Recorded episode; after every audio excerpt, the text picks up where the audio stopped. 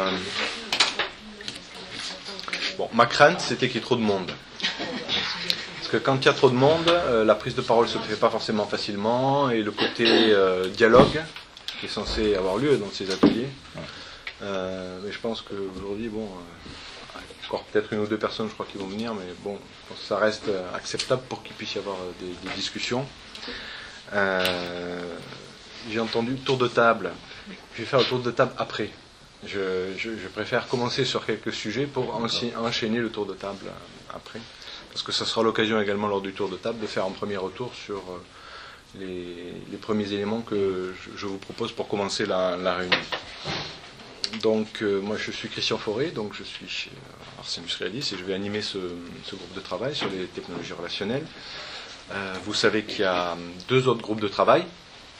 Peut-être certains d'entre vous y sont par ailleurs inscrits. Un qui est relatif aux, techniques de soi.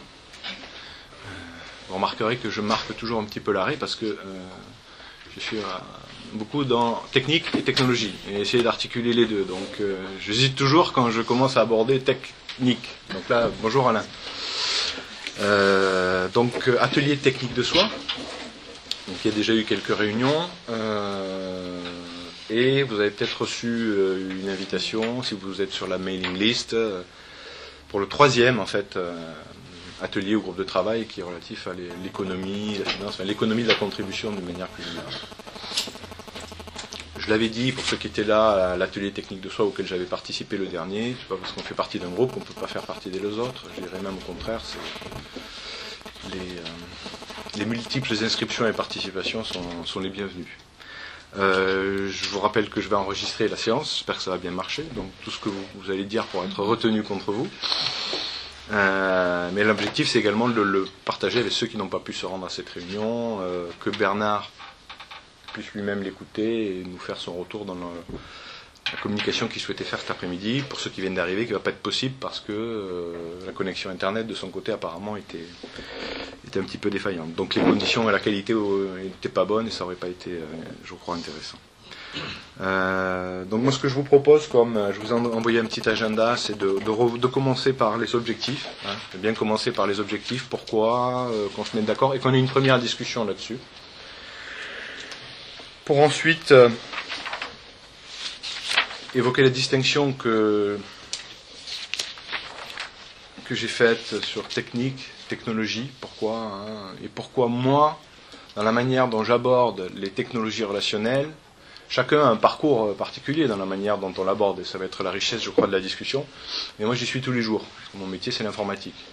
Donc, euh, il faut que j'en sorte pour essayer d'y revenir d'une certaine manière et dans de bonnes conditions. Donc, le pas de côté que je fais, hein, en recul pour essayer de re-rentrer dans le sujet, je l'ai fait pour moi et j'aimerais voir comment vous, vous le faites en fonction de vos activités, de vos horizons. hein. Ça, ce sera une discussion. Et puis, euh, Alexandre a bien voulu euh, participer à cette réunion. Euh, Alexandre qui est doctorant, enfin tu, te représenteras tout à l'heure rapidement, qui travaille par ailleurs aussi à l'IRI, Institut de recherche et innovation avec, Bernard, qui, a fait un travail formidable dans l'organisation de cet événement PhiloWeb, dont certains d'entre vous, je crois, enfin j'ai eu quelques retours sur la liste des discussions, ont pu euh, y participer. Donc euh, ben, je lui ai demandé, il a gentiment accepté de nous faire son, retour un petit peu de qu'est-ce que c'est cet événement, qu'est-ce que ça a apporté. Euh, et ça sera également, j'espère, l'occasion d'une discussion avec ceux qui étaient présents ou pas hein, lors, de, lors de cet événement. Et je pense que ça sera repris par la suite avec l'intervention de Bernard Stiglière qui voulait re- reparler philosophie web, philosophie web euh, sur ces sujets-là. Euh, je l'avais dit, mais euh, au niveau de l'association, nous tenons à ce que euh, les gens qui participent soient des adhérents. hein. Au début, on a envoyé une, une invitation à, on va dire, la liste des sympathisants qui est plus importante que la liste des, euh, euh, des adhérents. Euh, Bernard il y tient beaucoup. Enfin, au niveau du conseil d'administration, il faut que bon, les gens qui participent à l'atelier, euh, là j'ai invité, j'ai demandé expressément à des gens de venir, à, Alexandre, à Alain, je ne sais plus s'ils sont adhérents ou pas ou sympathisants. Euh, il y a une autre personne aussi qui pourrait venir, qui est un historique, mais peut-être va passer, qui était intervenu à, à PhiloWeb. Euh, mais pour ceux qui vont travailler, ils font partie de ce groupe de travail, on demande une, une adhésion. Si y a un problème financier, je peux, euh, je peux payer des, euh, des adhésions. Hein, pas, mais il faut que l'acte soit fait d'être adhérent. quoi. Christian, je, j'adhérerai, enfin, je ferai adhérer plutôt mon association. Donc, je pense qu'il n'y a pas de problème pour l'adhésion. Non, non, non, non, pas de problème, pas de problème. De point de vue, euh, il faudrait un peu améliorer euh, les relances site parce que euh, j'ai cotisé il y a deux ou trois ans, euh, j'ai jamais eu de relance et euh, c'est vraiment pas clair sur le site pour euh, gérer les renouvellements. Non, non, c'est chacun euh, de gère. euh, en fait, c'est tous les ans, il faut non, Ça peut être en janvier, en février, la date à laquelle vous l'avez fait. Mais on n'est pas, euh, on n'est pas encore dans une économie de la relance. euh, mais oui, on va, on va essayer de faire des progrès. Mais c'est vrai que bon, y compris ceux qui sont de bonne volonté, qui demandent qu'à se réadhérer, on ne fait pas le geste de, rappel. Ça pourrait être efficace. Donc ça, c'est une première remarque. Donc je vais, euh, je vais commencer par le le rappel des, euh, des motivations de l'atelier. Donc c'est d'abord bénéficier d'un apport plus large des adhérents. hein.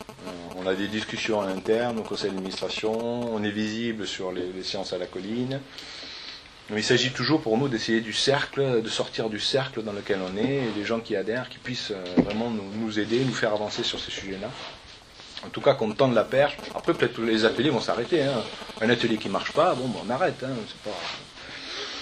On aimerait que ça fonctionne quand même. J'avais donné un triple objectif. Je vais en rajouter un quatrième là.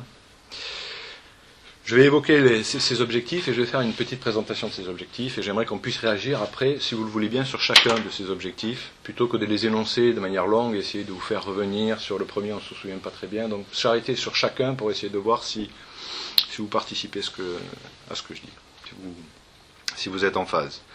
Donc le premier élément de l'atelier, c'est d'abord avoir une approche conceptuelle et critique de ce sujet qui nous préoccupe, les technologies relationnelles. Parce que ça, c'est euh, la marque de Fabrice d'Ars Industrialis, c'est fabriquer des concepts. On se souvient du, séminaire de, de Bernard 2007-2008, euh, qui reprend l'expression de Deleuze, les concepts c'est des armes, donc ça nous permet de modifier euh, et d'agir sur la réalité. Donc il faut continuer à, travailler sur cette approche conceptuelle. Sur ce premier point, D'abord, je vais les, les énoncer tous, tous les quatre. Le deuxième point, c'est produire une typologie des technologies relationnelles, qui nous permet également d'avoir un suivi de l'innovation. C'est très difficile sur un sujet comme les technologies relationnelles, où il y a des innovations, des nouveautés tous les jours, de suivre, de comprendre ce qui se passe, si on n'a pas une grille d'analyse, de lecture qui nous permet de mieux digérer les événements et de ne pas se laisser happer. Un des dangers de ce sujet-là, c'est de petit à petit faire du journalisme. On relate ce qui, euh, ce qui sort tous les jours, on essaie de l'utiliser, de se faire un avis, mais ça va tellement vite qu'on n'est plus capable de suivre. On n'a plus d'esprit critique et on est euh, complètement absorbé. Donc il est intéressant, je pense, d'avoir cette typologie des technologies relationnelles pour pas euh, se laisser absorber par ce champ d'innovation permanente. Le troisième point, c'est, je le dis de manière un un petit peu cavalière et rapide, mais c'est produire des recommandations et faire des préconisations. Pour que des gens, des institutions, des organisations, etc., qui veulent bénéficier de nos concepts, de nos travaux, de nos typologies, puissent retrouver avec euh, des documents qui leur permettent, eux, euh, de prendre en main, d'essayer de prendre des initiatives sur la base du travail, des travaux qu'on aura fait. Un petit, un petit peu à l'image, j'y reviendrai tout à l'heure, de ces institutions de normalisation sur le web, que sont l'IETF, le W3C, qui produisent des documentations de la standardisation sur lesquelles on peut s'appuyer euh, pour essayer de faire en sorte que les investissements que l'on fait, notamment sur les sujets des technologies, bah, on est dans les standards, c'est-à-dire qu'il ne va pas tout, tout, falloir refaire deux mois après parce qu'on a tout redécidé, on a tout réinventé le monde dans notre, dans notre, dans notre coin. On va y revenir plus en détail. Et le quatrième point que j'ai rajouté, parce qu'il n'était pas vraiment explicite dans le troisième, c'est euh, faire des expérimentations. Alors sur le premier, donc sur les discours, euh, je pense qu'il faut avoir des discours, des rencontres, des, échanges, mais y compris avec d'autres personnalités que les membres du groupe de travail.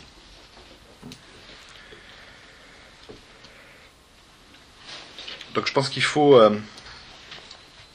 sortir de ce groupe de travail pour aller rencontrer, inviter, interviewer d'autres personnalités. Parce que les personnalités, quand vous leur dites euh, venez sur tel sujet, ils disent Ça, c'est Ars Industrialis, c'est Stigler, c'est machin, c'est pas ma chapelle. Il y a toujours des logiques de chapelle. hein. Mais il faut aller les voir, ces gens-là. C'est-à-dire que ce que je dis par là, c'est que ce groupe, le groupe d'Alain, mais je pense que c'est le cas des trois groupes, c'est un atelier qui n'est pas renfermé sur lui-même. hein. C'est pas une secte. Pour ceux qui sont venus ici en pensant être dans une secte, c'est pas une secte. Donc c'est pas quelque chose qui est replié sur lui-même. Même s'il y a un côté enseignement et travail euh, ésotérique et pas tellement exotérique. hein. Il y a cette différence, vous savez, dans la philosophie historiquement, entre l'enseignement ésotérique, c'est-à-dire celui qui est dispensé dans l'école, hein, uniquement aux initiés, à ceux qui comprennent la parole, et puis un autre enseignement qui est l'enseignement exotérique, qui est destiné au, public d'une manière plus générale.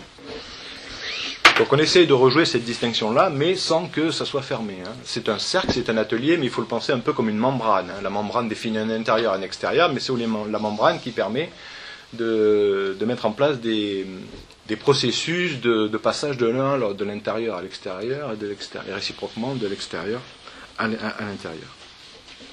Donc le groupe, je crois, doit pouvoir s'ouvrir et rayonner, mais depuis un travail et une certaine maturité sur la question. Ça veut dire quand même qu'il faut travailler. Il ne s'agit pas de faire du journalisme organisé pour aller interviewer les grands penseurs des technologies de l'innovation relationnelle.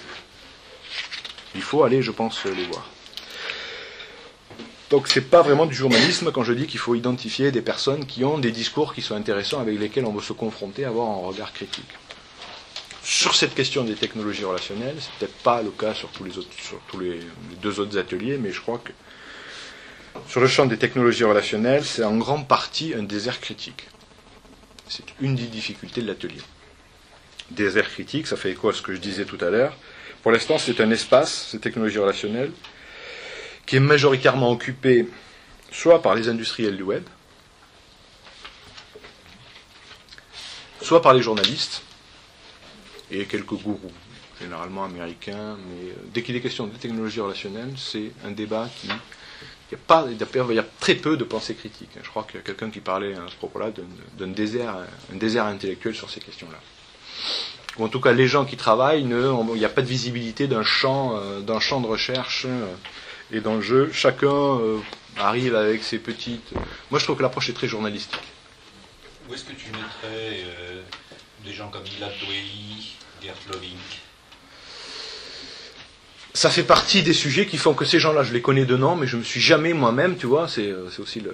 J'ai jamais fait l'effort d'y passer du temps parce qu'ils sont, ils font pas partie de mes références. Donc, je pense que c'est un des intérêts quand je disais aller interviewer ou aller discuter, c'est de se mettre d'accord sur quelles sont les personnes qui sont importantes et avec lesquelles. Bon, ben je sais qu'Alain me dit, il faut lire lui. Euh, lui, il est intéressant ceci, cela. Bon, ça me permet aussi de sortir de mon propre désert, moi. hein. Chacun a ses références. Donc le désert, c'est celui que je constate, mais c'est celui, que je projette, hein, celui de mes références de nos références. Donc il est intéressant, je pense, de, de partager nos références, nos lectures. Moi, j'avais proposé, notamment lors du, euh, on fait des séances au conseil d'administration, qu'on ait notre moment apostrophe. Qu'est-ce que j'ai lu Qu'est-ce qui est intéressant en ce moment hein Il est intéressant de, au-delà de ce que je pense, euh, bon, c'est-à-dire quelles sont les références en ce moment qui me, font réfléchir sur les sujets. Ça c'est, je pense, c'est un lieu de partage et d'échange. Au-delà de la, moi, je n'attends pas que chacun d'entre nous ait un avis, une thèse, parce que quand j'ai invité les gens à cet atelier, c'était les experts, mais aussi les néophytes, les néophytes, hein, les gens qui arrivent avec des questions, mais aucune réponse. Mais je pense que dans la manière de formuler les questions, quand on s'intéresse à un sujet mais qu'on ne sait pas trop comment l'aborder, c'est aussi intéressant que celui qui a une vraie expertise, qui a commencé à défricher le terrain, et qui est capable de donner des références. Ça, c'est très important. Donc, à ta question, hein, euh, connais pas. Connais de nom, j'ai dû lire deux, trois trucs, mais je les imprime pas. Moi, c'est des gens que j'imprime pas dans mon champ, euh, dans mon champ critique et dans mon travail.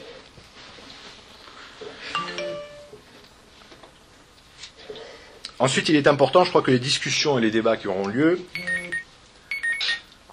aussi bien internes qu'externes, soient enregistrés, retranscrits. Quand je parlais des entretiens, si on fait des entretiens filmés avec certaines personnalités, je dis personnalités parce qu'a priori ils ont une certaine aura, une crédibilité hein, sur les sujets qui nous intéressent. Je suggère, on avait discuté au sein du conseil d'administration, qu'on puisse utiliser euh, notamment ligne de temps, le logiciel de l'IRI, pour pouvoir indexer euh, ces entretiens, de manière à ce qu'on puisse ensuite naviguer par les thématiques, euh, les différents avis entre les différentes personnes, qui peuvent être en interne ou en externe, avec lesquelles on aura, on aura essayé de dialoguer. Donc on retranscrit ces enregistrements et on propose des outils pour des outils critiques, pour naviguer dans ce corpus. Quelqu'un m'a fait la remarque sur la mailing list. Alors je fais une aparté là-dessus puisque je reçois des, parfois des, parmi les, je sais pas, je crois qu'il y a une cinquantaine de personnes qui se sont inscrites sur la des, des technologies relationnelles, des mails à moi. Enfin, non, enfin, il faut l'envoyer à la liste, quoi. Donc pour l'instant, j'ai pas euh, rebalancé sur la liste parce que j'aurais le sentiment de trahir celui qui euh, peut-être m'a envoyé le mail euh, à moi uniquement, mais sans mettre en copie la liste. Je ne sais pas si c'était intentionnel ou pas, donc je vous le dis, quand vous avez des messages, ben, adressez-le à la liste de discussion pour que ce soit vraiment une discussion, euh, une discussion collective. Donc il m'a été suggéré de faire une base de connaissances. Euh, je suis un peu, moi, base de connaissances. euh, dans mon passé professionnel, j'avais travaillé sur ces sujets-là, knowledge management, base de connaissances. Moi, je préfère le terme qui est beaucoup plus simple d'archives. hein. Si on arrive à avoir des archives indexées, travailler avec, ça me permet d'éviter de partir sur des sujets euh, qui sont parfois un peu fumeux. Mais cette archive, elle est vraiment exploitable parce qu'elle a été indexée, etc. Et on propose, euh, on propose des outils. Donc constituer une archive et encore plus. Donc sur ce premier point, l'approche conceptuelle critique, le, le débat interne, externe, aller voir des personnalités, est-ce que c'est, est-ce que la manière dont je présente, ça vous paraît clair ou pas?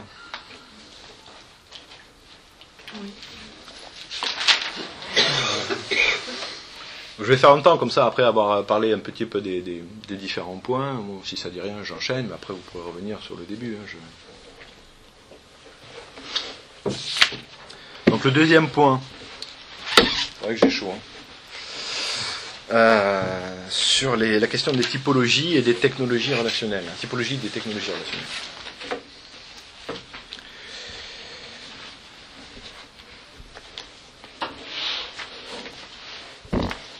Pense qu'on va en parler aujourd'hui, mais moi je suggère donc que nous nous projetions dans, dans, la perspective d'un livrable. Quand je dis livrable, c'est-à-dire qu'à un moment donné, euh, si je rencontre quelqu'un dans la rue, je lui dis euh, je travaille, euh, là j'étais au groupe d'Ars Industrialis, qu'est-ce que vous faites? Bon, c'est bien, on discute, mais qu'est-ce qu'on produit? Hein, Ça va rejoindre la question des recommandations. derrière. Je pense qu'il faut avoir en tête cette idée, mais qu'est-ce qu'on produit? Ça donne quand même un objectif en termes de. Ça donne pas euh, une idée de la qualité de ce qui va sortir, mais au moins ça donne une visibilité de qu'est-ce qui va produire à l'issue de ces discussions.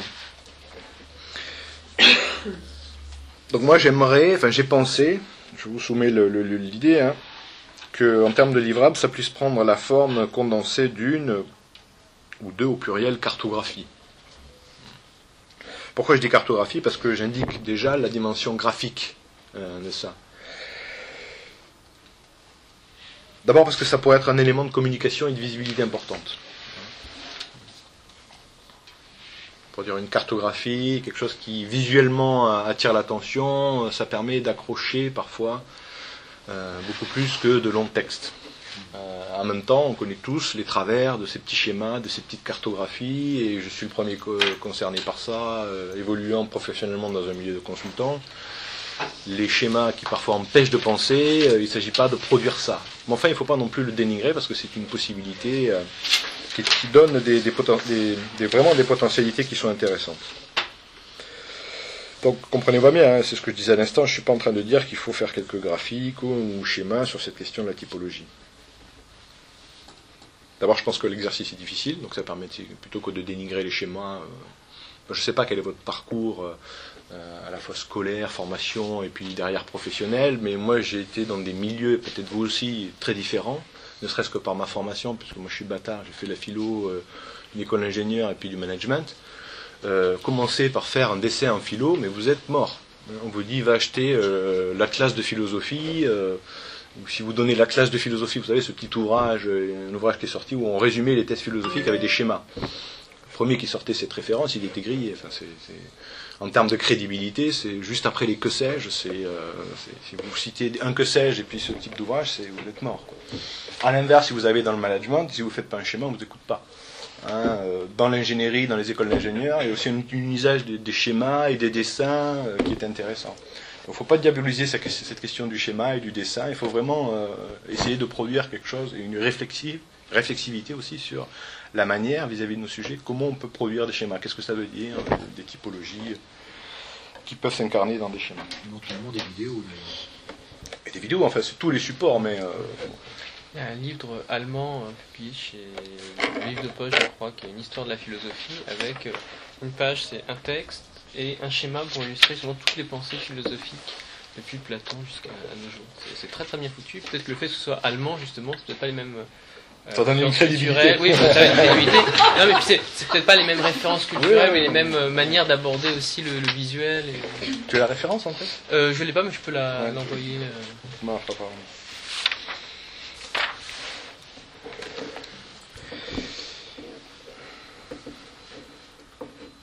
Donc voilà, il y a cette histoire de grille de lecture, typologie, qui sera argumentée, mais aussi voir comment on peut euh, produire des schémas.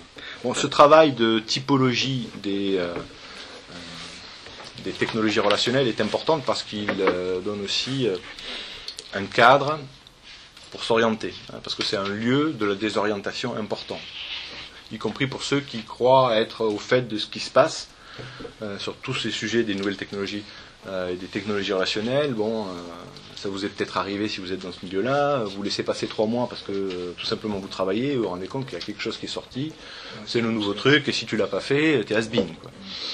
Euh, donc ça, permet aussi de, prendre du, du recul. Donc ce travail-là, je pense, il est, il n'est pas sans rappeler une méthodologie qui est d'ailleurs utilisée par, historiquement par Bernard, par Bernard Stiegler, qui relève d'une démarche de prospective. C'est-à-dire voir ce qui arrive et essayer de ne pas se le prendre dans les dents systématiquement sans avoir la capacité critique de, de prendre du recul. Cette démarche euh, prospective, elle s'appuie historiquement d'abord sur la vision de Bertrand Gilles hein, dans la, philosophie des, des sciences et des techniques. D'abord, elle dit, je pense que c'est important pour nos travaux, qu'il faut raisonner en termes de tendance. Par exemple, en termes de tendance, moi je pense qu'en ce moment, sur les aspects plus informatiques, excusez-moi de faire parfois des, des apartés sur ces aspects-là que je connais un peu plus, mais bon, chacun aura des champs et des disciplines qui seront différents. Je pense qu'on est en train de passer après l'informatique industrielle et l'informatique de gestion à l'informatique relationnelle, hein, qui s'inscrit vraiment dans cette tendance des technologies relationnelles, qui ne sont pas les technologies de gestion informatique telles qu'on les connaît aujourd'hui et qui sont utilisées dans les entreprises. Je pense que pour moi, c'est un des motifs qui fait que les grandes entreprises, les entreprises ont du mal à appréhender les technologies relationnelles parce qu'elles sont toujours dans une perspective technologie de gestion, et donc informatique de gestion. Tous ces trucs de réseaux sociaux, ça leur. Ils ont l'impression d'être envahis. Parce qu'à il ne s'agit plus de gérer de la même manière euh, le numérique, comme on le gérait dans les systèmes d'information et avec ces euh, systèmes de technologies relationnelles. Donc il faut raisonner, je pense, en termes de tendance et, aussi de contre-tendance. Il y a des affrontements. Quand on raisonne en termes de tendance, ben on dit, et je pense que c'est important à souligner, parce que ça fera partie de la manière dont on peut décrypter les innovations, dans le cadre de ces tendances, il y a des faits. Par exemple, un fait, c'est, je sais pas, un nouveau réseau social, ou on a parlé d'un... C'est un fait qui fait une actualité. Voilà, c'est un fait. Le tout, c'est de savoir comment ce fait s'articule avec la tendance. Il se trouve que la plupart du temps, ça c'est ce qu'a souligné les travaux qu'a fait historiquement Bernard Stiegler, notamment à l'INA, dans la manière de mettre en place des démarches de prospective, il se trouve que la plupart du temps, les faits disent le contraire des tendances que pourtant ils affirment. Comme un acte refoulé parfois. hein. Si on se fie aux faits, ils vous disent le contraire de la tendance dans laquelle eux-mêmes ils- s'inscrivent. Et quand je dis parfois, c'est pas même, souvent.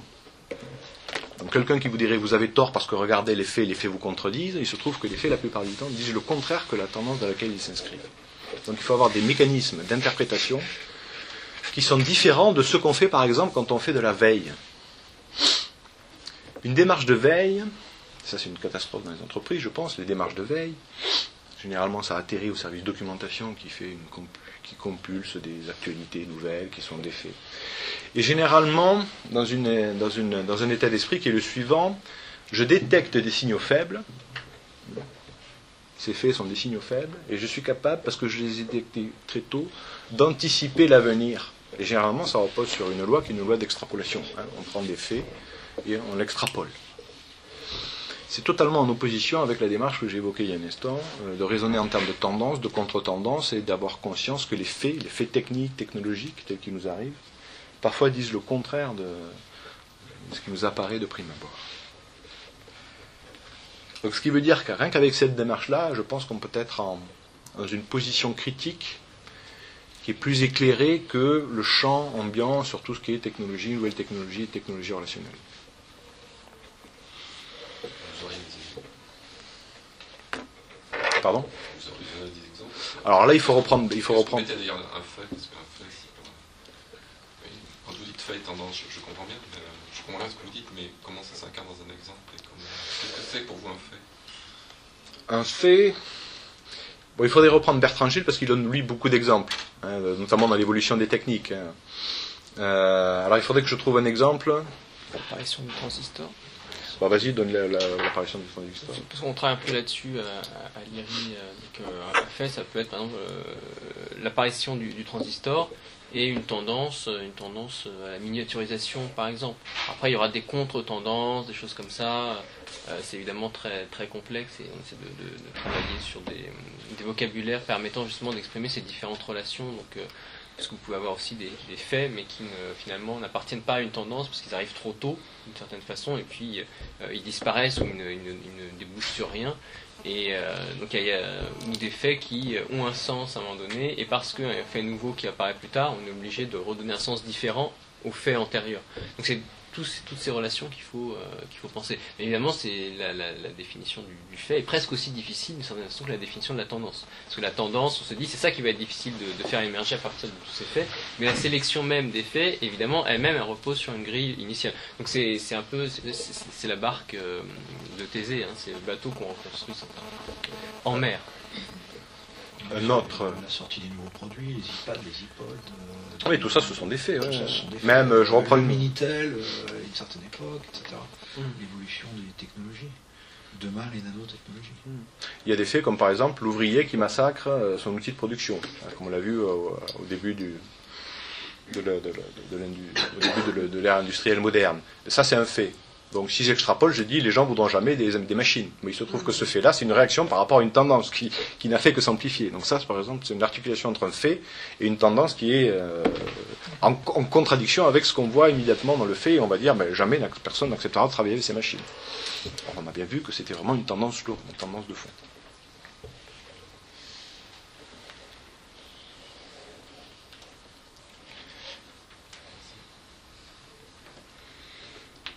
Moi, j'avais travaillé à un moment donné avec l'industrie du euh, culturel, euh, édition, musique, etc., qui voulait, c'est un exemple, qui voulait prédire les ventes. Notamment, mes clients, c'était Universal Music, il y a une dizaine d'années. J'aimerais bien, moi, quand je produis des disques, euh, j'aimerais bien savoir comment les gens, comment, combien je vais en vendre. Ça m'intéresserait, ça me permettrait d'affiner mon outil de production. Donc là, le prochain Johnny Hallyday, euh, combien, combien il va se vendre Euh, Tel ou tel album, combien il va se vendre Et euh, donc ces gens-là euh, étaient très intéressés par l'industrie, on va dire, traditionnelle, hein, qui travaille avec des extrapolations, qui est capable de dire, bon, bah, si je fais des petits poids, euh, grosso modo, je sais combien je vais en vendre l'année prochaine, ou si, y compris dans la mode. hein. Moi, j'ai été surpris parce que la mode, c'est un, c'est une industrie, mais c'est pas vraiment une industrie culturelle au sens édition, livre, euh, musique, etc. Mais ça reste quand même du- de la mode. C'est très peu prévisible. Quand on rentre dans ce secteur-là, on s'aperçoit que c'est tout à fait prévisible. hein. Ce qu'on va acheter dans deux ans, c'est déjà en production. Donc la, la, chaîne, on n'imagine pas à quel point c'est. D'ailleurs, c'est déprimant quand on, voit l'industrie de la mode et la manière dont ils fonctionnent. Ils ont des capacités de prévision qui sont, qui sont très aiguisées, hein, qui utilisent l'extrapolation, mais qui prennent en compte des phénomènes externes et qui sont capables de repousser au dernier moment l'utilisation de tel ou tel coloris ou telle ou telle forme dans leur outil de production et de savoir où il faut appuyer en termes d'un point de vue marketing et publicitaire au dernier moment pour faire en sorte que l'opinion achète finalement ce que vous aviez prévu il y a deux ans.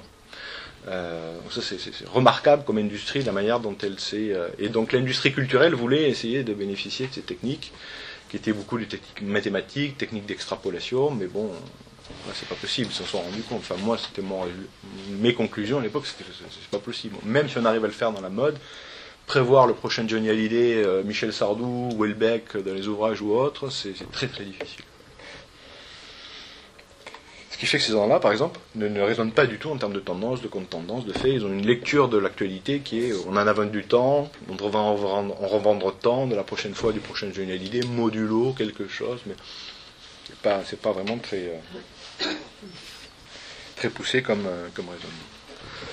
Donc voilà, ça c'était sur la partie euh, donc typologie euh, des technologies relationnelles et suivi de l'innovation.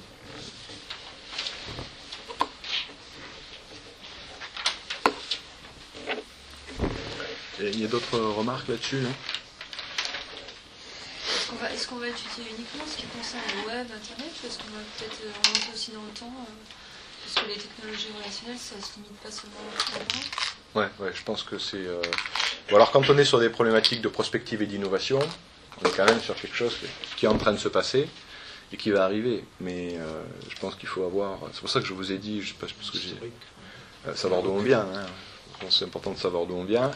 Et moi, ce que je vais dire tout à l'heure sur les techniques relationnelles, les technologies relationnelles, c'est la manière que j'ai moi de sortir du sujet pour pouvoir y rentrer de manière un petit peu plus, euh, un petit peu plus saine. Ça rejoint la remarque que vous faisiez à l'instant. Je pense que ce- ces allers-retours, cette historicité, euh, elle est permanente. Et quand j'évoquais les aspects conceptuels au début, euh, qui est la marque de fabrique d'Ars Industrialis, c'est précisément pas se laisser happer par l'immédiateté des concepts, parce que c'est pas les nôtres, c'est ceux du marketing ou d'autres euh, ou d'autres industriels.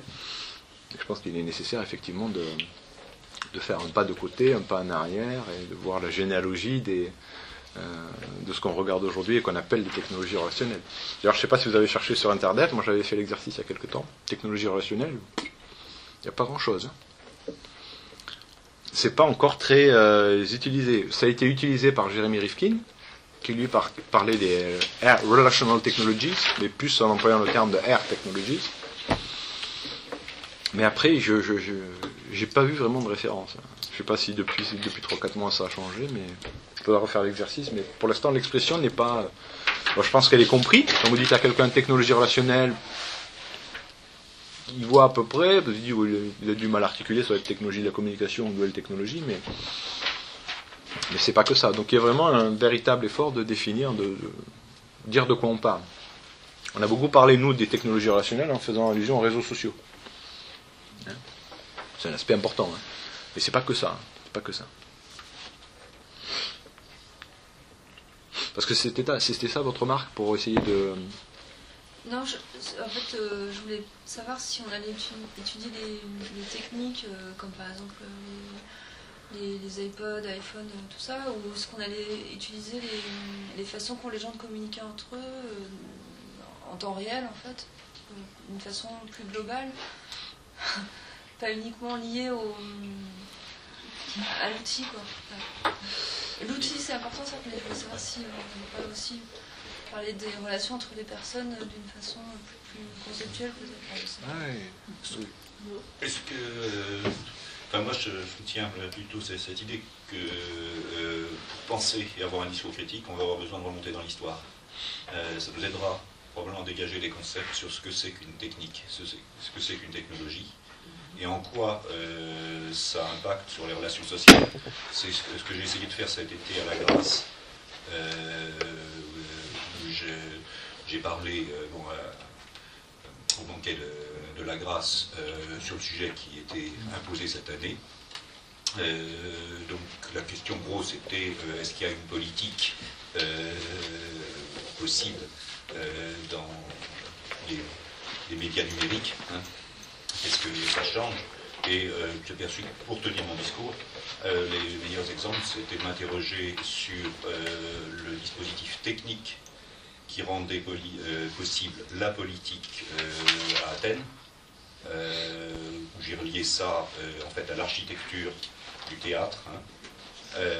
Et par ailleurs, pour parler un petit peu des, des réseaux sociaux qui intéressaient mon auditoire et mes mandataires, là, euh, en me reportant euh, au discours théâtral et au dispositif de la scène de théâtre, euh, où je, pense qu'on peut faire des analogies. Alors, ce sont des analogies, mais ça peut permettre de dégager des concepts, et un cours comme celui-ci devrait euh, aider à passer au stade conceptuel, de l'adresse à la cantonade. Euh, euh, qui euh, fait que euh, le, sujet parlant sur un réseau social euh, peut s'adresser à un auditoire euh, de taille inouïe euh, aujourd'hui, euh, en termes purement quantitatifs, mais avec des formes de masquage. et l'interrogation que, je continue à avoir, c'est est-ce que ça permet un discours proprement politique? Quel sens ça peut donner à politique? Non, mais euh, le- je pense que le- enfin, la, la- la question que, que tu poses, euh, qui m'intéresse dans cet atelier, c'est euh, d'arriver à trouver au départ euh, des exemples euh, de faits techniques, ah, au sens d'artefacts presque, qui surgissent. hein. Alors en histoire, il va bien falloir qu'à une date, comme fait Alexandre, on décide qu'on on a un fait, mais c'est à mon avis une décision que nous prenons de considérer que l'apparition du transistor est un fait. hein. Et puis par ailleurs, historiquement, nous suivons des flux, des process d'évolution, ce qu'on peut appeler des tendances. euh, là, mais à nouveau, euh, c'est notre vue, un discours qui va se tenir par rapport à un passé. Et comment? Euh, un artefact euh, qui apparaît à une date donnée euh, interagit euh, avec ce qu'on va euh, choisir euh, d'historiciser comme tendance.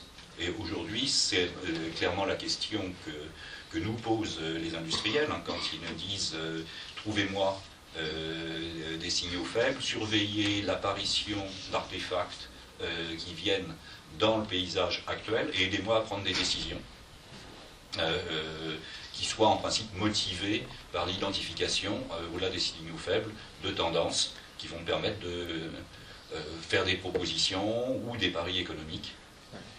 C'est intéressant ce que je te dis parce que je pense que le, moment est critique. Parce que quand tu évoquais les industriels ou les gens qui te sollicitent, aujourd'hui je lis ça depuis, c'est récent, depuis trois mois. Les gens me demandent des plans d'action. Avant on m'écoutait, on nous écoutait, on voulait partager les symptômes, les diagnostics.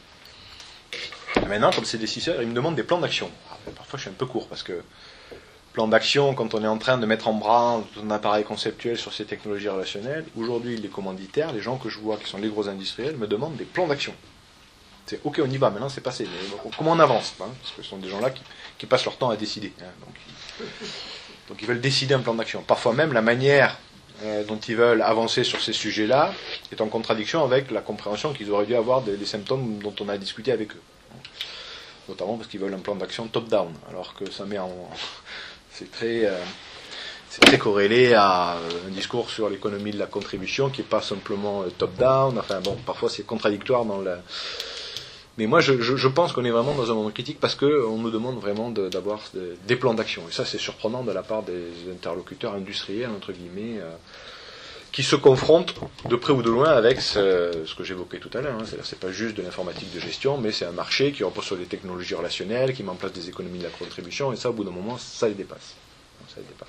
Pour revenir, merci beaucoup pour ta remarque. J'ai j'ai bien, j'ai bien aimé à la cantonade. Je pense que je, j'essaierai de la, la question de l'adresse, parce que à qui je m'adresse, à qui je parle. Enfin, c'est euh, la dilution des, euh, euh, une dilution qui est très similaire à ce que tu évoquais, hein, l'origine du théâtre. À, qui, parle-t-il quand il, s'exclame dans une arène ou dans un théâtre Enfin, je pense que c'est très important pour moi, puisque dans la manière également dont j'articule, on en avait eu une discussion, parce que je me souviens d'un atelier sur les techniques de soi où j'avais parlé des techniques du nous. Je pense que l'articulation que je vais évoquer tout à l'heure encore entre les techniques de soi et les techniques du nous, techniques de nous, pour moi, c'est les techniques relationnelles. Et les techniques du nous euh, se jouent euh, dans le théâtre, hein, dans le théâtre grec. Mais pour rejoindre la, remarque que vous aviez fait ou quand vous avez précisé votre remarque tout à l'heure entre les objets technologiques et les usages, je pense que les pratiques, je pense que c'est les deux. Et je vais y revenir tout à l'heure sur la distinction entre les, même si tout le monde la connaît, essayer de la rappeler entre euh, les usages et les pratiques, en ce sens que les pratiques sont plus centrées sur, euh, sur l'homme, dans sa relation avec des objets techniques ou des technologies relationnelles. Alors qu'on généralement, quand on a un discours sur les usages, on est plus attentif à l'objet qui permet ou qui produit tel ou tel usage. Donc je pense que les deux, il ne s'agit pas de, il s'agit pas d'analyser les caractéristiques techniques des nouveaux produits d'Apple. hein, c'est- Puis je pense qu'on aurait peut-être du mal. hein.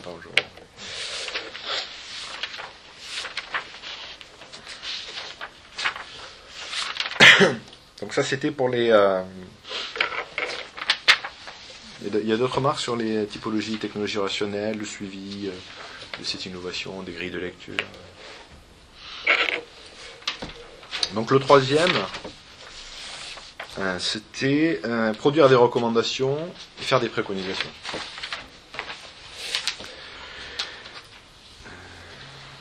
Bon, pour moi, cette question des recommandations et des préconisations, comme je l'ai évoqué tout à l'heure, elle, elle, elle s'impose, euh, elle s'est imposée à moi que je me suis posé la question, ben, qu'est-ce que produit le, groupe technologie relationnelle? C'est quoi l'output? Bon, il y a bien sûr la typologie que j'ai qu'on a évoquée à l'instant. Et je pensais que nous pourrions produire également des documents qui seraient des, vraiment des recommandations et des préconisations. L'exemple et le modèle qui s'impose à moi, mais c'est peut-être parce que je suis influencé par mon environnement de travail, hein, vous n'aurez peut-être pas euh, les mêmes références. C'est des grands groupes de normalisation que j'évoquais tout à l'heure, l'IETF, le W3C. Euh, ces documents de standardisation sont un peu la nouvelle figure du manuel. hein. Euh, une, théorie qui s'incarne dans un petit livre qui tient à la main, c'est pour ça qu'il s'appelle le manuel, parce qu'il est, il est facilement consultable et qui me permet, moi, de partir à l'action en m'appuyant sur des bases théoriques qui ont été formulées et qui sont également des préconisations. Euh, mais ces références à ces groupes de normalisation, euh, enfin, la référence à ces groupes de normalisation est aussi intéressante parce que parce que ces gens-là ont des gens ont des manières de travailler euh, qui sont intéressantes.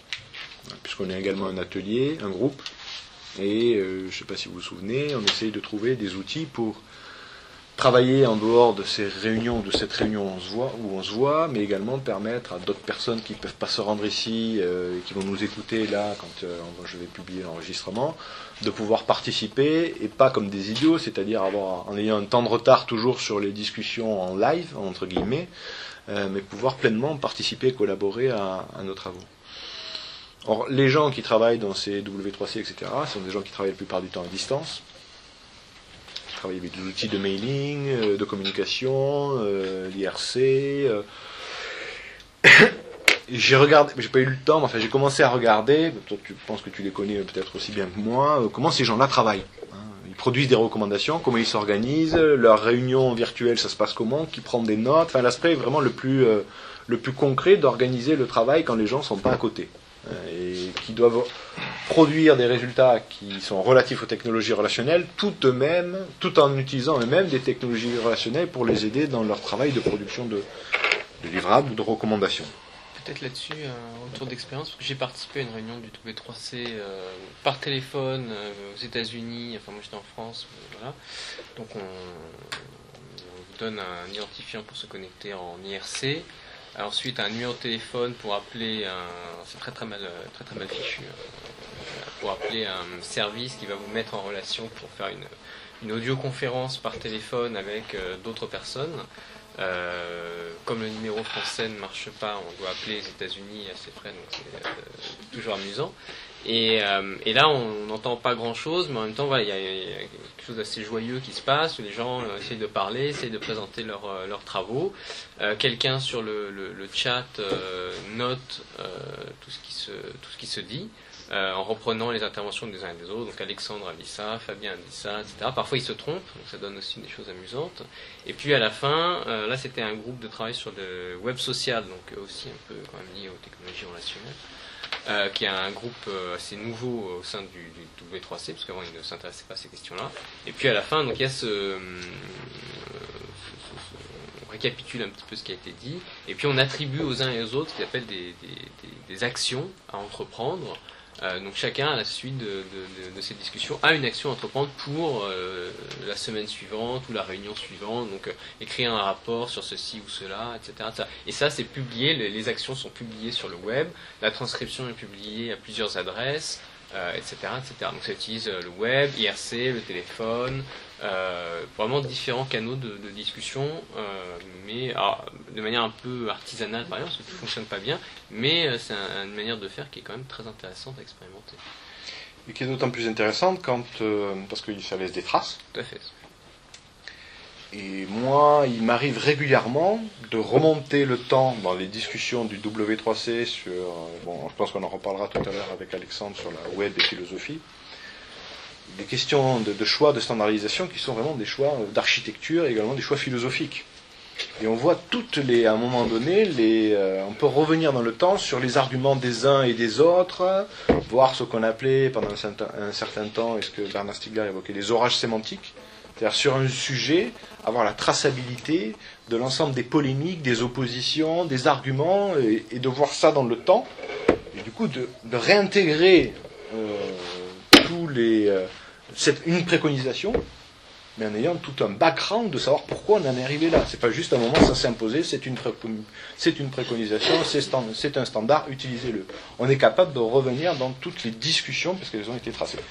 Et ça, le résultat de ça, c'est, pour moi, c'est, c'est le meilleur exemple que je trouve de, euh, d'orage sémantique, hein, d'avoir tracé ces argumentations. Et ça, pouvoir tracer ces argumentations, bon, c'est ce qu'on commence à faire ici parce qu'on enregistre, parce qu'on fera peut-être des interviews avec ligne de temps qu'on les indexera. Mais aussi, j'aimerais qu'un jour, mais je pense que ça demande une, même si ça marche pas, ça demande quand même une maturité de travailler avec des outils euh, en ligne qui est, qui est forte. hein, parce que peu de personnes arrivent à euh, vraiment travailler en des réunions, en, en étant un chat, en écrivant vite, en, tout le monde n'a pas cette capacité-là et je ne demande pas à tout le monde. euh, demain, je n'im- je n'imagine pas, enfin, je ne présume pas de vous. euh, enfin, j'imagine pas qu'on puisse travailler comme ça euh, d'entrée de jeu. Autre, illustration de ça, ceux euh, qui nous ont précédés, on va dire, dans l'économie de la contribution, je pense au logiciel libre, qu'on évoque souvent comme exemple d'une économie de la contribution, se sont organisés aussi avec ces outils-là y compris avec, quand vous êtes euh, de tous les côtés du monde et que vous participez bénévolement, il y a de fortes chances que vous ne travaillez pas avec le voisin de palier, mais avec quelqu'un qui est un japonais, un américain. euh. Donc, outre la barrière des langues, ces gens travaillent avec des outils qui, sont, qui ressemblent aux, euh, aux outils que tu as évoqués tout à l'heure, mais en plus produisent du code. Utilisent des logiciels qui centralisent ce code. Aujourd'hui, de plus en plus, il y a des démarches de réseau social qui se construisent autour de la gestion du code. Nous travaillons tous sur un logiciel, mais le code que nous développons, il est dans un endroit, par exemple. Et autour du logiciel qui gère le code, c'est important de gérer le code, parce que si tout le monde rajoute des modifications en permanence, euh, il y a des moments où il faut figer le logiciel, le faire évoluer, le valider. Donc c'est très complexe hein, pour euh, faire grossir un code sans qu'il ne s'autodétruise et que ça aboutisse à un monstre qui ne marche pas. Donc c'est très très compliqué. Parce que la modification que je fais peut avoir un effet de bord sur l'ensemble du programme. Enfin, bon, c'est vraiment un des sujets les plus complexes d'ingénierie et de collaboration. Et les outils qui commencent à tracer ça, hein, le- le- les repositories de tracking, enfin tous ces Git, SVN, pour citer des noms que, que ne connaissent pas les développeurs, mais sont vraiment l'outil qui est pour moi le plus avancé en matière d'exemple de comment, parce que ça se fait pour le code, mais ça pourrait se faire aussi pour une discussion, pour un dialogue, pour un débat.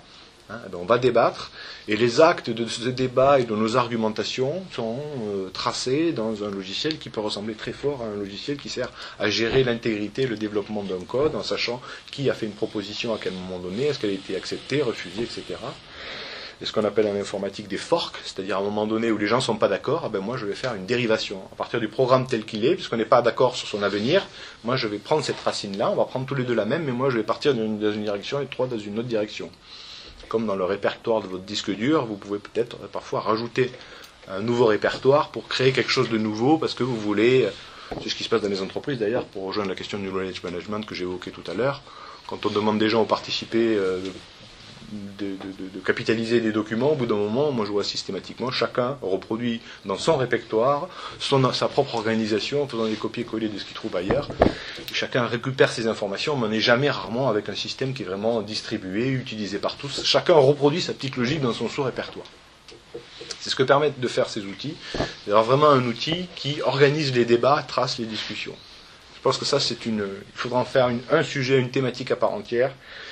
Essayer d'inviter des développeurs pour que cette expérience-là, au-delà de l'expertise technique, puisqu'il ne s'agit pas d'être développeurs nous-mêmes, hein, tous, euh, l'expérience de travailler avec ces outils-là donne à ces gens-là une maturité, je crois qu'ils n'imaginent même pas l'importance de cette maturité-là. De ce point de vue, c'est utile d'avoir des outils euh, de représentation graphique et d'autre part d'avoir, euh, si on a dans l'assistance quelqu'un qui est compétent en topologie mathématique, parce que les situations que tu décris, elles sont bien théorisées, euh, on n'a pas besoin de la technologie numérique entre convergence, divergence et euh, historicisation de discussions. Euh, la, grosse question, c'est quand on est dans des situations complexes, on va créer des graphes connexes, orientés ou non. Quand est-ce que, à partir d'une forte d'une divergence, qui va donner lieu à la création d'un d'un ensemble de, de données, de discussions. Euh, c'est les points de réintersection plus loin qu'on a beaucoup plus mal à, gérer. Hmm. Mais bon, je pense que tu vois, il y a, une vraie expérience qui ignore tous ceux qui ne sont pas dans le champ informatique. Et ça serait bien de la reverser, parce qu'on est toujours dans cette logique, on essaye de faire de la trans, euh, hein, transdisciplinaire, trans, euh, de sortir de ses propres expériences, euh, de son environnement euh, à la fois disciplinaire ou dans un environnement de travail ou d'expérience, pour pouvoir voir ben, qu'est-ce que ça donne à côté. Ça, je pense que c'est un très bon exemple de, la manière dont on peut travailler avec des, outils pour, euh, tracer ces, polémiques, ces discussions. Parce que c'est aussi un enjeu non seulement pour l'atelier, mais pour la- l'association de manière générale. Si on arrive, ne serait-ce qu'à minima, à avoir et à proposer des outils qui peuvent être ouverts d'une manière plus générale, sans faire partie nécessairement de l'atelier, euh, mais on a peut-être cette vocation à expérimenter, aussi bien au niveau conceptuel que peut-être euh, très très concret, pour pouvoir euh, donner le feu vert à des outils faire des expérimentations beaucoup plus larges sur le site d'Ars Industrialis, pour qu'on arrive vraiment à trans-individuer, hein, que ça fonctionne.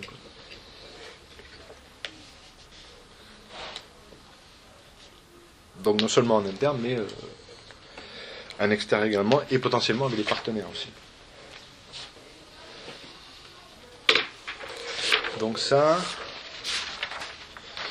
c'était le, troisième point sur produire des, des recommandations et faire des, des préconisations.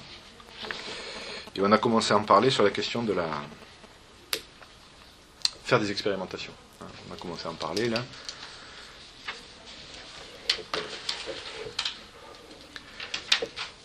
Bon, je l'ai dit tout à l'heure, Ars Industrialis, à la base, on fabrique des concepts.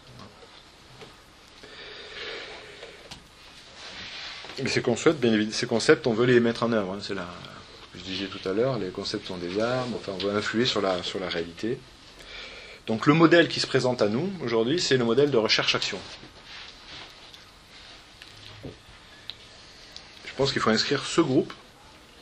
Il y a aussi un autre groupe qui devra euh, poser cette question-là, je pense, c'est euh, celui sur l'économie de la contribution. Mais euh, on est à l'articulation de cette question-là, je pense, avec l'atelier sur les technologies relationnelles. Comment avancer avec une logique de recherche-action?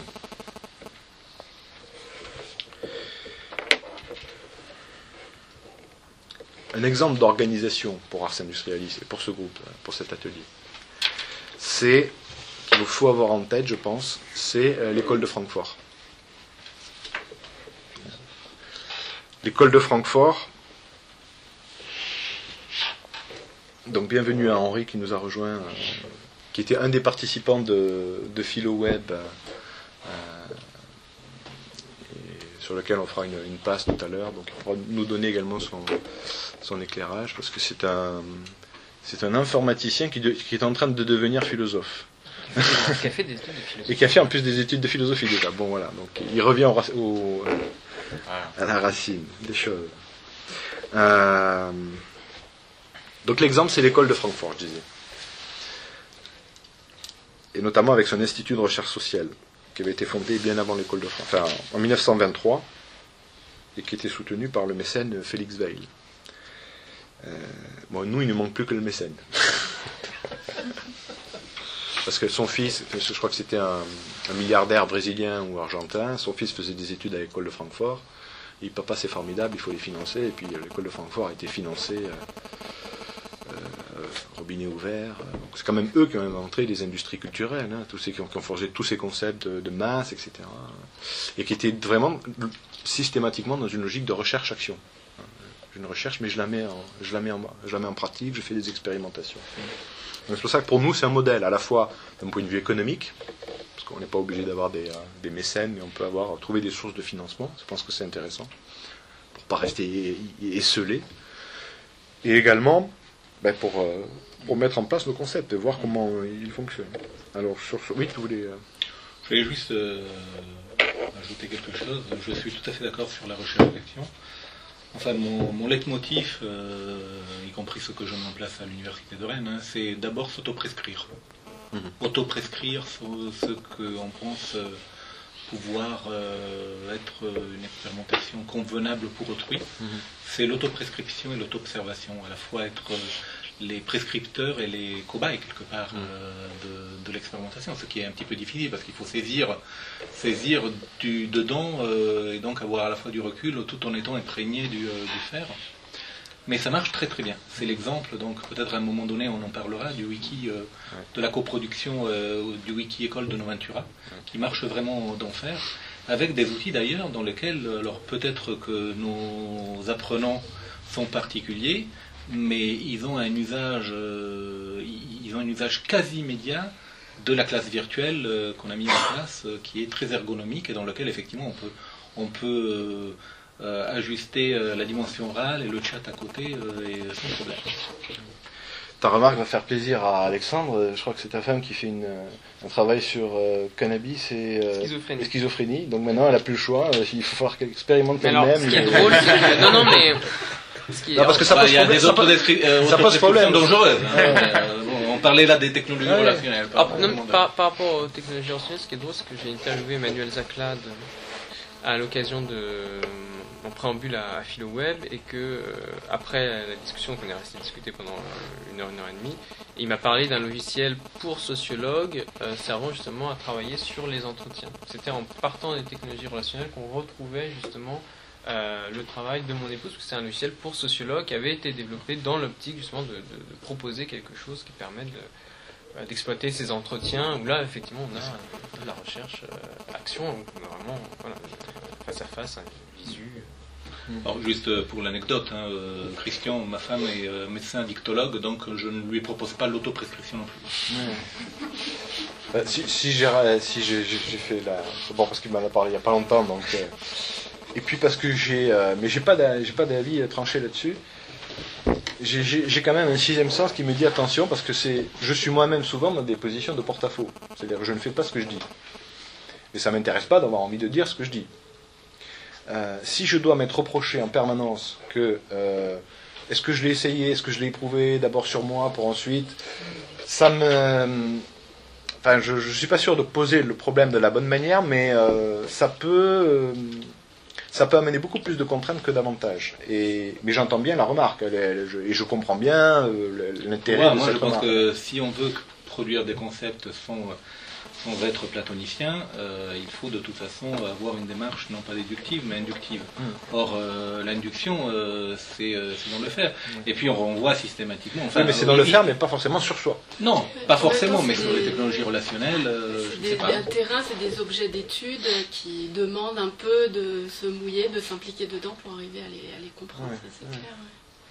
Il c'est faut la- voir la juste distance, il faut, il cas. réfléchir ensemble sur une juste distance. Je ne suis pas toujours de mon avis, disait Valérie. Oui. Mais l'expérimentation, elle ne peut se faire que euh, un, un membre de, du groupe. Enfin, je veux dire, il peut, il peut pas y avoir expérimentation d'un concept qui va être élaboré, euh, donné comme ça, euh, je dirais, sous forme de papier ou de documents électroniques, et, et de dire dé- débrouillez-vous avec. Non, Je pense qu'il y aura forcément quelqu'un qui sera impliqué, peut-être comme observateur ou, euh, ou accompagnateur, mais euh, je ne vois pas comment ça peut. Il peut y avoir une expérimentation Faire des pilotes. qui, qui, qui serait extérieure ou Enfin, je, euh, accompagnateur, pour moi, accompagnateur, tuteur, euh, observateur, c'est c'est pas de l'autoprescription.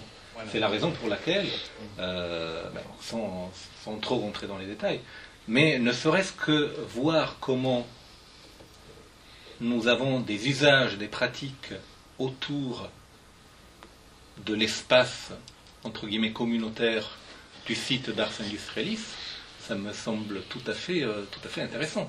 Est-ce que c'est un réseau social? Est-ce que ce n'est pas un réseau social? Est-ce que c'est un archive, comme tu l'appelles?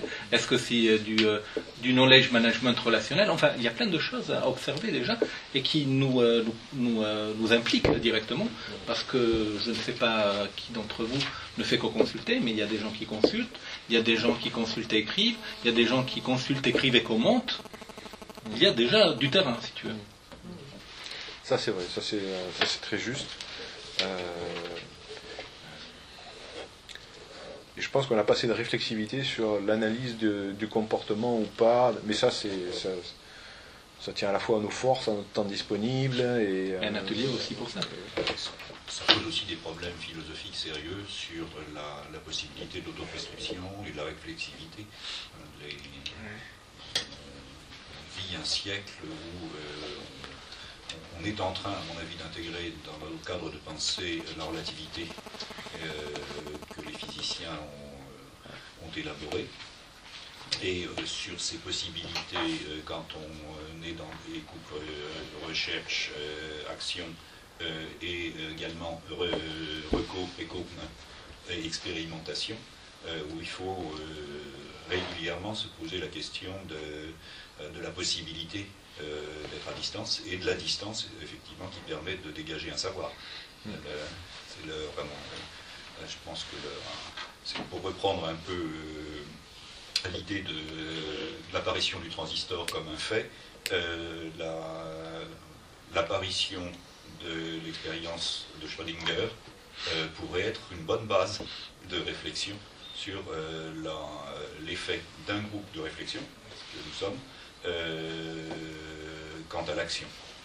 Tu peux peut-être dire, parce que je suis pas sûr que Schrödinger, tout le monde. euh, ça- Ah, c'est le, le- bon, une expérience de pensée qui a été élaborée pour euh, arriver à conceptualiser euh, ce que les physiciens décrivent aujourd'hui comme la réalité, c'est-à-dire donc euh, la superposition d'états.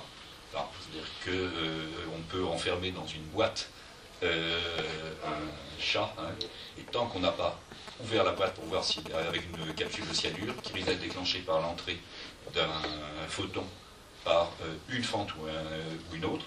Euh, pour les physiciens, euh, la dualité euh, particule-onde et euh, fonction fait que aujourd'hui on ne peut pas fonder la physique actuelle sans qu'il y ait une superposition de l'état de l'entrée du photon par l'une ou l'autre fente. Ah, donc le chat est mort et non mort à l'intérieur.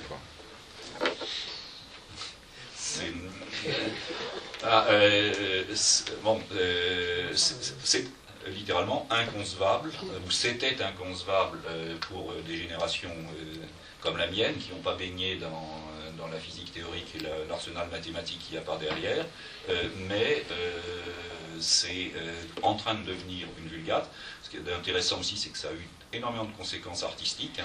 Il y a euh, toute une série de tableaux des surréalistes belges qui euh, sont des représentations de l'expérience de pensée de Schrödinger. Euh, et euh, la pensée relative se traduit aussi bien dans nos idéologies, certains phénomènes artistiques, que dans la, science. On, on change notre rapport au réel. Quand on décide qu'on va partir d'un fait, on peut choisir celui-ci. Toutes les approches, justement, alors si on en revient à nos technologies euh, et euh, l'idéologie de, de grands systèmes euh, et de grands industriels comme euh, Google, repose sur des approches statistiques avec des superpositions d'états, Mm. des superpositions de tendances, qui utilisent des technologies mathématiques d'analyse qui sont profondément relativistes. Donc cette recherche-action là, elle, euh, est fondée sur l'approche de, de Kurt Lewin. Il s'agit donc de recherche, pour le dire quand même. Hein, ces recherches-action, c'est des recherches sur lesquelles il y a une action délibérée de transformation de la réalité. Autrement dit, de transformer la réalité et en même temps de produire des connaissances sur cette transformation. J'ai transformé et c'est parce que j'ai produit une transformation que je vais pouvoir produire des connaissances sur cette transformation. Donc ça, c'est le côté expérimentation. Et moi, moi, je crois que les, les modalités de mise en œuvre aujourd'hui, parce qu'en recherche-action, ça, pas raison, hein, mais je crois que les modalités de mise en œuvre de la recherche-action à l'heure des technologies relationnelles peut également faire l'objet d'une évolution significative. Pour moi, la référence, en l'occurrence, c'est les travaux de la jeune économiste Esther Duflo. Tous les gens avec qui j'ai discuté m'ont dit que c'était trop simple, c'était, vous voyez pas l'intérêt. Moi, je trouve que ça c'est très bien, les travaux d'Esther Duflo. Je vous invite à les lire, ça fait partie des références. En plus, ça se lit en une après-midi, les trois bouquins qu'elle a fait. Voilà. Euh, c'est des tout petits livres, euh, le, le- le cours qu'elle a donné au, euh, au Collège de France, enfin, ça se lit très facilement. Et bon, c'est vrai que théoriquement, c'est pas. Sur Internet, il y a des vidéos d'elle aussi où elle est très claire, très. Ouais, ouais, enfin, bon, c'est pas. c'est D'aspect, en une après-midi, on, a, bon, on peut rentrer dedans. Et, mais c'est très intéressant parce qu'elle combine des méthodes d'approche qu'on retrouve dans euh, toute la vague du web 2.0, des technologies relationnelles, c'est-à-dire une approche toujours avec une logique de feedback. Je vais faire quelque chose, mais avant de faire quelque chose, je me pose la question de comment je vais mesurer l'impact euh, de ce que je vais proposer ou de ce que je vais produire. Ça aussi, c'est la recherche-action, hein, puisque dégager des connaissances à partir euh, des transformations que je vais provoquer dans le réel. C'est-à-dire que je me pose en, en permanence la question de la rétroaction. Après, c'est des modes de travaux qui reposent sur ce qu'on appelle l'agilité. Plutôt que de faire de gros programmes, hein, je vais agir de manière itérative, hein, apprendre à chaque fois, corréler, modifier mon action, essayer de voir comment ça se passe. Et puis parce qu'elle a remis surtout au goût du jour ce qu'on appelle les... euh, qu'elle appelle la pharmacologie, qui est la réintroduction des essais cliniques, hein, parce que la, euh, la médecine, la pharmacie est entrée dans la science avec les essais cliniques. Avant, il n'y avait pas de. C'est un milieu sur lequel il n'y a pas de loi, comme on a de loi physique, hein, le vivant, les biologies, l'impact des molécules. Mais c'est avec les essais cliniques que la, la pharmacie, d'une manière générale, est entrée dans l'ère industrielle. hein. Ça marche, ça marche pas, on met des placebos, on fait tester à des personnes, on voit ceux ça qui réagit, ça réagit pas, et ça permet de- d'avancer parce qu'avant on était incapable de trancher. Donc la mise en place de ces, ces- ces cliniques, c'est ce qui a révolutionné la pharmacologie. Alors la pharmacologie, attention, peut-être que je l'emploie là, c'est pas la pharmacologie de Stigler, même si c'est le même mot. Et ça a beaucoup de similarités, mais c'est c'est pas exactement la même chose. hein. La pharmacologie, c'est vraiment l'étude des, des médicaments euh, pour les industriels des médicaments, etc. Mais ça s'appelle aussi la pharmacologie. Mais la connivence et la, la similarité puis l'homonymie est intéressante parce que je crois que c'est intéressant également quand on veut mener aujourd'hui des expérimentations à plus large échelle, où il ne s'agit pas juste de faire tester un médicament à deux trois personnes, voire à soi-même si on est un fan de l'automédication, mais d'essayer de l'expérimenter sur des champs et sur un nombre et sur une population qui est peut-être beaucoup plus importante. C'est ce que permettent aujourd'hui, et c'est dans cette tendance-là que s'inscrivent les technologies relationnelles. Donc je pense que la lecture et la confrontation de avoir une démarche d'expérimentation qui s'inspire de la recherche-action, également du mode de fonctionnement de l'école de Francfort, qui prennent en compte le contexte des technologies relationnelles actuelles et qui s'inspire également de- des résultats qu'a pu avoir Esther Duflo dans le domaine économique, moi je trouve que c'est un- une convergence qui est très très stimulante.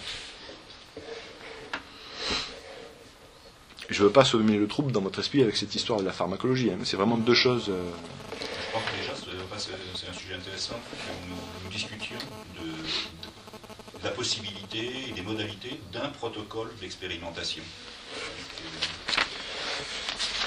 Oui. Oui, de toute façon. euh, euh, pour moi, atelier, euh, c'est pas réflexion, euh, réflexion.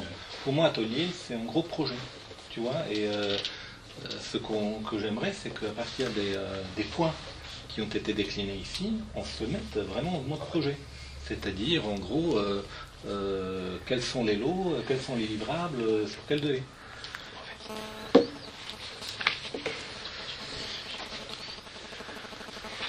Protocole d'expérimentation. Est-ce que tu. euh, Est-ce qu'il y a une littérature sur les protocoles d'expérimentation ou quelque chose qui te vient à l'esprit ou alors on- chacun va pouvoir. Parce qu'il faut qu'on reparte derrière avec des. euh, on a parlé de protocole d'expérimentation. Bon, mais c'est quoi? Il y a une référence Chacun part de son côté chez Il y a un Google texte de Bachimon, il pose la question de savoir s'il peut y avoir des expériences en ingénierie. Il Est-ce qu'il peut y avoir des expériences en ingénierie? Alors lui il dit non, il a de l'interprétation, mais euh, ça, c'est des questions qu'on peut se poser d'ailleurs par rapport à ce que tu évoquais tout à l'heure, le W3C, euh, Berners-Lee, etc., les ingénieurs philosophiques. Donc Bachimon qui est professeur. Qui est euh, euh, professeur à directeur scientifique à l'Université de technologie de Compiègne et euh, effectivement qui travaille aussi euh, à l'INA. Institut national de l'innovation De- de de- l'audiovisuel. qui est un spécialiste du multimédia, des métadonnées associées au multimédia, du document aussi, des inscriptions et euh, qui est euh, philosophe et ingénieur des mines. Il y a énormément de ces conférences euh, et, euh, de- des podcasts sur le site de l'INA. Si vous cherchez Bruno Bachimon, euh, c'est en général très clair. B-A-C-H-I-M-O-N-T, je crois.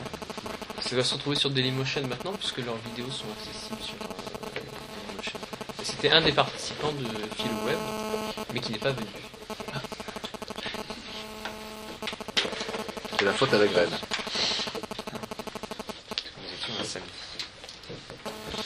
Donc voilà, je vais, je vais terminer sur le- le- essayer de, comme ça j'ai essayé de balayer un petit peu ce que j'avais évoqué de manière un petit peu euh, rapide euh, dans le mail. C'était quoi ces objectifs? J'ai essayé de d'en dire un petit peu plus que les, les, les, les trois bullet points, euh, puisque en ce moment euh, PowerPoint euh, revient de l'actualité, euh, Oui. même au monde. Euh, bien d'ailleurs, parce que c'est un outil de crétinisation. Ouais. J'ai fait un petit article sur, et c'est les deux, je le crois. livre qui vient de sortir. Ouais, c'est les deux. Toujours l'histoire du pharmacone. Quoi. Oui, tout à fait. La poison, un poison médicament. Mais c'est vrai que c'est devenu, euh, c'est devenu vraiment toxique. Ouais. Même quand l'armée américaine arrive à dire, bon, la, la, la- la guerre en Irak c'est la faute à PowerPoint, euh, je, je, je Mais moi j'ai bien, aimé ce que dit euh, Macristal, on- avec l'ironie qui le caractérise, euh, qui a fait qu'il a été buté euh, dehors. Il a dit le jour on comprend, on, on lui a présenté un schéma, un schéma sur PowerPoint. Il a dit le jour où l'armée américaine comprendra ce schéma, on aura gagné la guerre en Afghanistan. Ça veut dire quoi? Que c'est Bah, c'est foutu C'est un schéma extrêmement complexe. euh. Voilà, et puis et puis qui ne qui ne ferait, qui, qui n'était, qui n'avait plus Ah, de c'est le lien- schéma spaghetti avec des flèches partout. Voilà, d'accord. qui n'avait plus de lien avec avec le réel que les gens en Afghanistan vivaient tous les jours. Et ce, enfin, bon, ce, qui est, ce qui est assez amusant, c'est que ça a été présenté comme une critique de PowerPoint, euh, alors que c'est euh, en même temps une apologie des pires aspects de PowerPoint, c'est le refus du complexe. C'est-à-dire que le schéma est complexe. Euh, euh, là, et euh, la revendication était de dire on peut gagner si on simplifie et si on respecte les règles. trois bullet points, deux minutes. et la, la- la- la critique était clairement un refus d'un travail qui était peut-être difficilement lisible, mais qui pose aussi le, le- le- le- le problème de euh, est-ce que euh, une technique euh, plus la technologie, le discours sur cette technique associé comme les PowerPoint de, de la simplicité compréhensible permet de poser des problèmes qui ont des niveaux de complexité supérieurs. Alors, on peut dire qu'il n'y a pas de problème complexe. Ce qui, pour l'armée américaine, est probablement une, euh, euh, une bonne solution. Paradoxe. Bien. Donc voilà, et le dernier point, c'est que euh, sur le site de, donc de l'association, tout comme c'est déjà le cas, je crois, pour le- l'atelier sur les techniques de soins, il y a une page qui nous est réservée. Pour l'instant, je ne l'ai pas remplie, parce que je voulais qu'on en parle et qu'on se voit avant, euh, pour qu'on puisse faire, je ne sais pas comment on appelait ça, ou un mini-manifeste, ou en tout cas un texte qui soit un petit peu plus consistant que le mail d'invitation que vous avez reçu initialement. Donc je pense que ça fera un petit peu... euh, ce sera sur, sur la base de, de ce qui va se dire cet après-midi. Alors je sais pas comment vous procéder. Moi je peux vous proposer de, à l'issue de cette réunion euh, de vous proposer quelque chose, ou quelqu'un d'entre vous qui me propose quelque chose pour essayer de, de présenter le groupe, hein, à l'image de ce que vous pouvez voir sur le groupe technique de soi. Proposer le groupe, ses enjeux, etc., les thèses qu'on défend. Bon. Euh, donc ça, il faudrait le faire peut-être dans la semaine qui vient ou dans les 15 jours qui viennent, de manière à ce que. Moi, j'ai pas voulu le faire pour pas vous, bah, pour pas vous court-circuiter, vous dire, bah, bienvenue à l'atelier, mais les choses sont déjà publiées, le manifeste, entre guillemets. On peut le faire que- de façon collaborative. Il suffit Ouais, de mettre voilà. dans un espace, euh, commencer à le préparer, et puis euh, chacun pourrait être. Donc, moi, je peux commencer euh, pour vous soumettre quelque chose et puis euh, le- essayer de le valider ou de le corriger ou de l'amender si, bon, si Et vous les le voulez. techniques relationnelles, c'est pas que Facebook, coucou la praline, hein, c'est aussi travailler ensemble. Oui, oui, oui, oui, d'accord, j'entends bien. Donc voilà, ça c'est l'aspect pratique sur lequel il faudra que- qu'on sorte euh, euh, un texte. Alors après, au-delà de ces objectifs,